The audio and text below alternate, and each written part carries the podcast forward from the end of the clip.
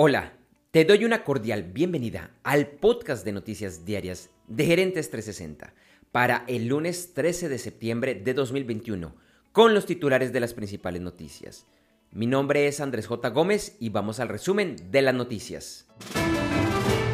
La tormenta tropical Nicolás, que es la decimocuarta tormenta de la temporada en el Atlántico que recibe nombre, está en el Golfo de México, se dirige a la costa del estado de Texas y tocará tierra esta tarde.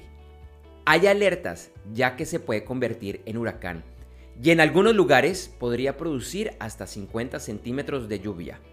Los efectos de la lluvia también se sentirán en el estado de Luisiana. Y en Asia, el monzón Shanthu, también conocido como Kiko, ha estado causando estragos. El sábado tocó tierra en las Filipinas con vientos hasta de 260 km por hora. Ya pasó por Taiwán, con menor velocidad, y ahora está cerca de la costa de China, en inmediaciones de Shanghai. El sábado, al cumplirse 20 años de los atentados del 11 de septiembre, el FBI empezó a publicar algunos documentos desclasificados sobre los sucesos y su posterior investigación por orden del presidente Joe Biden. En un primer documento de 16 páginas, parcialmente redactado, se detallan contactos entre los atacantes y el gobierno de Arabia Saudita, en el que se insinúa una posible relación, pero sin llegar a una conclusión definitiva. Y en Afganistán, el nuevo gobierno de los talibanes informó que permitirá que las mujeres asistan a la universidad, pero en clases y salones aparte del de los hombres y con profesoras mujeres. Hoy, en nuestro episodio del videoblog Gerentes 360, analizaremos el estado de los mercados.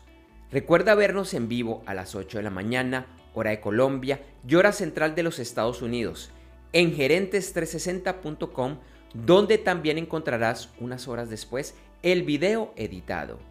La versión en audio también estará disponible un par de horas después en las principales plataformas de podcast. Y de martes a sábado, encuentra en esta edición de solo audio, la que estás escuchando, el estado de los principales mercados accionarios, índices del petróleo y oro, noticias de Bitcoin, otras criptomonedas y en general noticias de los negocios y de los mercados.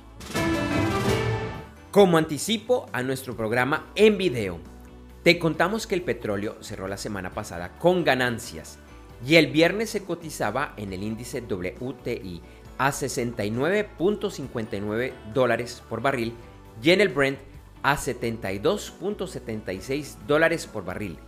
La onza de oro bajó y el viernes se cotizaba a 1.786.80 dólares.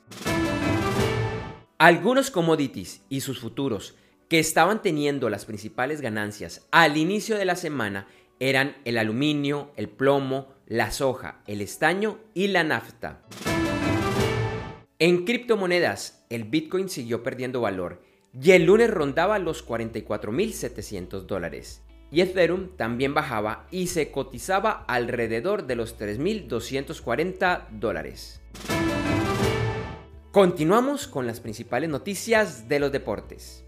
En el US Open de tenis el sábado, la final de mujeres la ganó en dos sets la inglesa Emma Raducanu, de 18 años, quien se enfrentaba a la canadiense Leila Fernández de 19 años. Y ayer, en la final de hombres, el número 2 del ranking mundial, el ruso Daniel Medvedev, venció en solo tres sets al número 1 del mundo el serbio Novak Djokovic. Con esto, Djokovic no logró ganar en los cuatro principales torneos del año, ya que antes lo había realizado en los de Australia, Roland Garros y Wimbledon, y por ende no logró el llamado Grand Slam. Además, continúa empatado con Rafael Nadal y Roger Federer como quienes más han ganado títulos en los cuatro grandes torneos, cada uno con 20. Ayer se corrió en la Fórmula 1 el Gran Premio de Italia en el Autódromo Nacional en Monza. El ganador fue el australiano Daniel Ricciardo de McLaren, quien pudo ganar después de un choque entre los dos líderes del campeonato, el neerlandés Max Verstappen de Red Bull Racing y el inglés Lewis Hamilton de Mercedes, el cual acabó con la carrera de los dos. Posterior a la carrera, Verstappen fue penalizado y saldrá tres lugares por debajo de su clasificación para la próxima carrera, que será el 26 de septiembre en Rusia. La clasificación la sigue liderando Verstappen con 226.5 puntos y Hamilton es segundo con 221.5 puntos. En la IndyCar, el domingo se disputó el Grand Prix de Portland en el Portland International Raceway. El ganador fue el español Alex Palou del equipo Chip Ganassi Racing. En la general, Palou es primero, seguido del mexicano Pato O'Ward y del estadounidense Joseph Newgarden. El sábado, en horas de la noche, se corrió en la NASCAR el Federated Auto Parts Salute to First Responders 400 en el Richmond Raceway, en Richmond, Virginia. El ganador fue Martin Truex Jr. El campeonato lo sigue liderando Denny Hamlin. Truex Jr. es segundo y Kyle Larson es tercero. El domingo, en el Gran Premio de Aragón, en el Mundial de MotoGP, el ganador fue el italiano Pecco Bagnaia del equipo Ducati Lenovo Team. El líder sigue siendo el francés Fabio Quartararo del equipo Monster Energy Yamaha MotoGP. Ayer dio inicio la temporada del fútbol americano en la NFL. Una parte de las noticias de esta liga pasa por el mundo de los negocios, que en marzo pasado llevó a contratos con mucho dinero por los derechos televisivos. El nuevo jugador es Amazon Prime, que por transmitir los juegos del jueves en la noche estará pagando alrededor de mil millones de dólares por año por 10 años. Las cadenas Viacom CBS, Fox y Comcast pagará cada una alrededor de 2 mil millones de dólares por año y Disney, dueña de ESPN y ABC, pagará alrededor de 2.700 millones de dólares por año, todas por los próximos 11 años. Y en el mundo de las apuestas, se espera que esta temporada mueva más de 20 mil millones de dólares.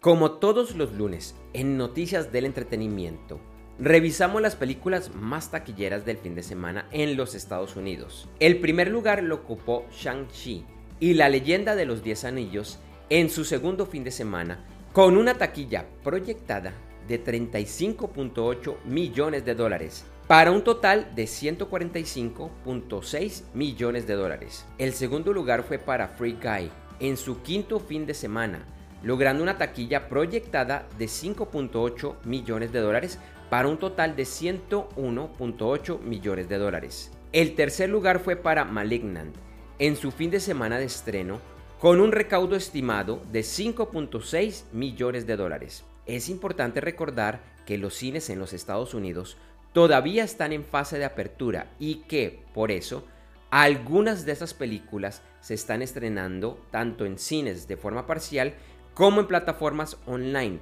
en modalidad de pague por ver. Las anteriores cifras son proyectadas y solo incluyen la venta de etiquetes en cines de los Estados Unidos. Por otro lado, Disney se convirtió en la última empresa que produce y lanza películas en informar que en lo que queda del año el lanzamiento de nuevas películas se realizará de forma exclusiva en cines. La empresa estuvo probando el formato de lanzamiento simultáneo en cines y en modalidad de pague por ver en su plataforma de Disney Plus. Esto llevó a una demanda interpuesta por la actriz Scarlett Johansson, quien considera que perdió dinero por este formato de lanzamiento con su película Black Widow. El musical animado Encanto que es una historia desarrollada en Colombia, será lanzado en cines de los Estados Unidos el 24 de noviembre y 30 días después, justo para la Navidad, estará disponible en la plataforma Disney Plus. Los demás lanzamientos de la empresa estarán en cines de forma exclusiva por al menos 45 días.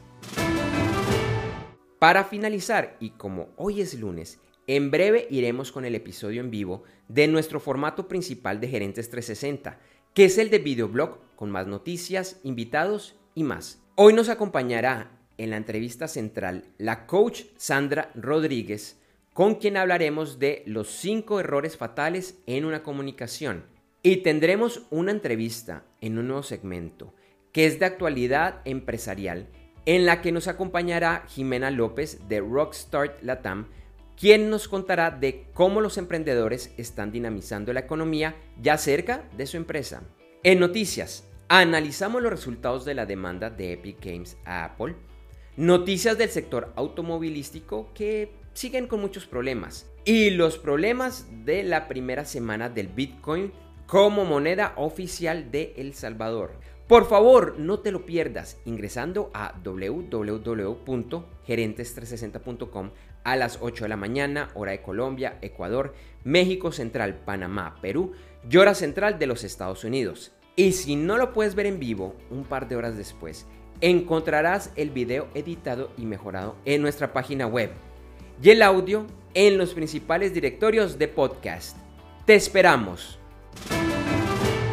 Gracias por escuchar este episodio de Noticias Diarias de Gerentes 360 y te invitamos a que te suscribas en tu directorio favorito de podcast buscándonos como Gerentes 360. También encontrarás este y todos los episodios de Noticias Diarias de Gerentes 360 en nuestra página web www.gerentes360.com. Te recordamos que Noticias Diarias de Gerentes 360 se publica de lunes a viernes en horas de la madrugada de América y es un corto podcast con los titulares de las principales noticias en el mundo para empresarios, emprendedores, gerentes, CEOs y miembros de la alta y la media gerencia para empezar el día bien informado. Además, todos los lunes, martes y el lunes es festivo o feriado en Colombia, vamos en vivo con nuestro programa principal de Gerentes 360 a las 8 de la mañana hora de Colombia, Ecuador, Panamá y Perú. Este programa es un videoblog de unos 35 a 45 minutos de duración donde además de las noticias contamos con entrevistas, invitados, análisis y mucho más. Lo puedes seguir en vivo ingresando a www.gerentes360.com y un par de horas después de finalizar la transmisión en vivo encontrarás la versión de solo audio en los principales directorios de podcast. Feliz día, éxitos en tus negocios y nos vemos o nos escuchamos pronto.